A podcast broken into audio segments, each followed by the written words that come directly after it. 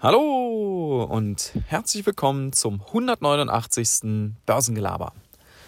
Heute habe ich ein richtig schönes Interview euch mitgebracht, was ich kürzlich gehört habe.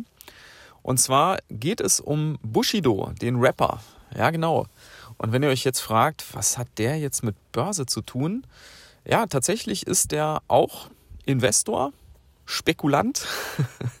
Und er hat in dieser Episode, das war ein Interview mit Bitcoin Echo, ich linke euch das auch mal in die Show Notes. Dort hat er einfach so ein bisschen geplaudert aus dem Nähkästchen, so ein bisschen zu seinem Depot, in was er investiert, warum und wie er da mit umgeht, mit Verlusten, mit Volatilität und wie er die Märkte einschätzt, bla bla bla.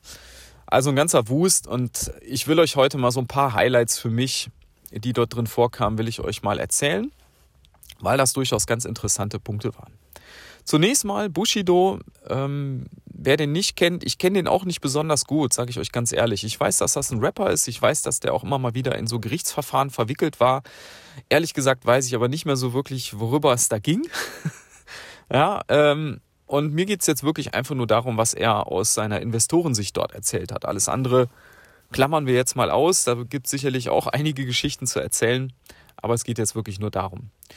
Ja, was hat er jetzt erzählt? Zunächst mal ging es darum, er ist also ein leidenschaftlicher Krypto-Investor und das macht tatsächlich einen Großteil von seinen Investitionen aus, wie er sagte. Also mehr als die Hälfte seines Geldes steckt in Krypto.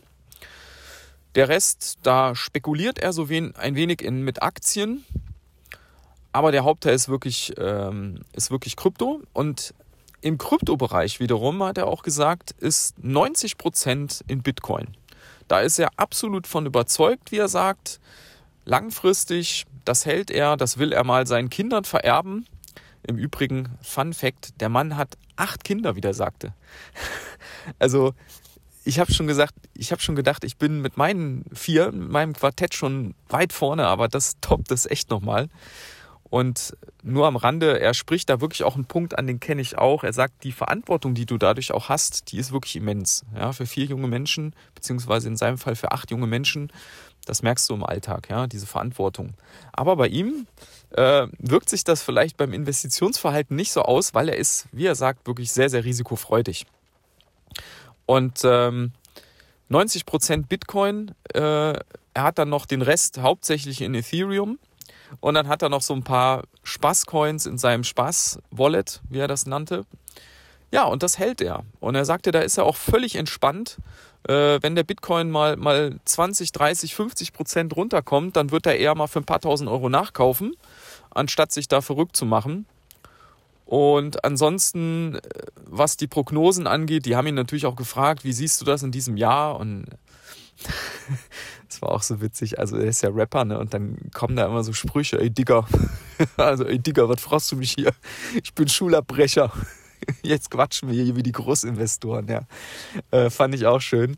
Und er hat einfach gesagt, äh, es ist ähm, keine Ahnung. Er hat keine Ahnung, wo der stehen wird. Wenn der Bitcoin nur ein, ein Dollar höher steht als heute, Ende des Jahres, ist er vollkommen zufrieden und ihm ist auch völlig egal, wie der hoch und runter geht. Zwischendrin, ja. Also wirklich ein, eine, was, was seine Investitionen angeht, sehr entspannter Typ, trotzdem er viel Risiko fährt. Ich kenne sein Vermögen nicht, ob er sich das leisten kann, keine Ahnung. Äh, wird jetzt nicht gerade arm sein, aber finde ich trotzdem schon bemerkenswert.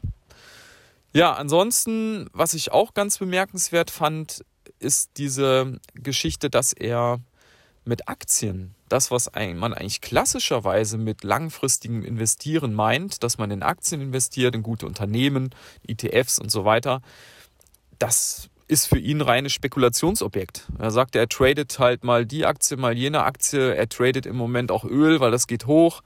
Er hat auch eine Position in Activision Blizzard. Die werden ja jetzt von Microsoft gekauft. Hat er sich gefreut. Hat er dann wieder verkauft mit schönem Gewinn. Also das ist tatsächlich auch eine Sache, die ich bei vielen, gerade jüngeren Anlegern beobachte, dass die dieses klassische Investieren, Langfristigkeit und so eher im Kryptobereich machen und bei Aktien eher so dieses Spekulieren und, und mal traden und so etwas, ja. Ich weiß nicht, wie ihr das beobachtet, aber das finde ich schon, das nimmt zu, ja. ob das jetzt gut ist oder nicht, ob sich das am Ende auszahlt, das muss man dann sehen. Aber das ist eine Beobachtung, die ich mache. Ja, und ähm, was war das Ende vom Lied? Äh, vom Lied Rapper?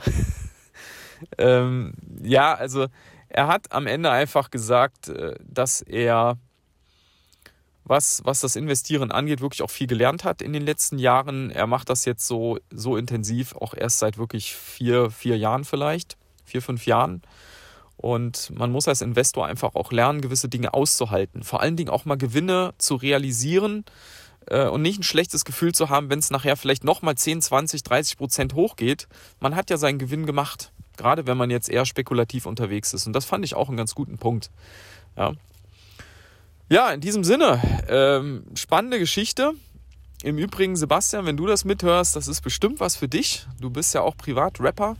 Sebastian macht selber auch einen Podcast, Broken Broker. Und äh, für dich ist das bestimmt auch mal interessant, da reinzuhören. Ja, das war's für heute. Ich wünsche euch noch einen schönen Resttag und bis dann. Ciao.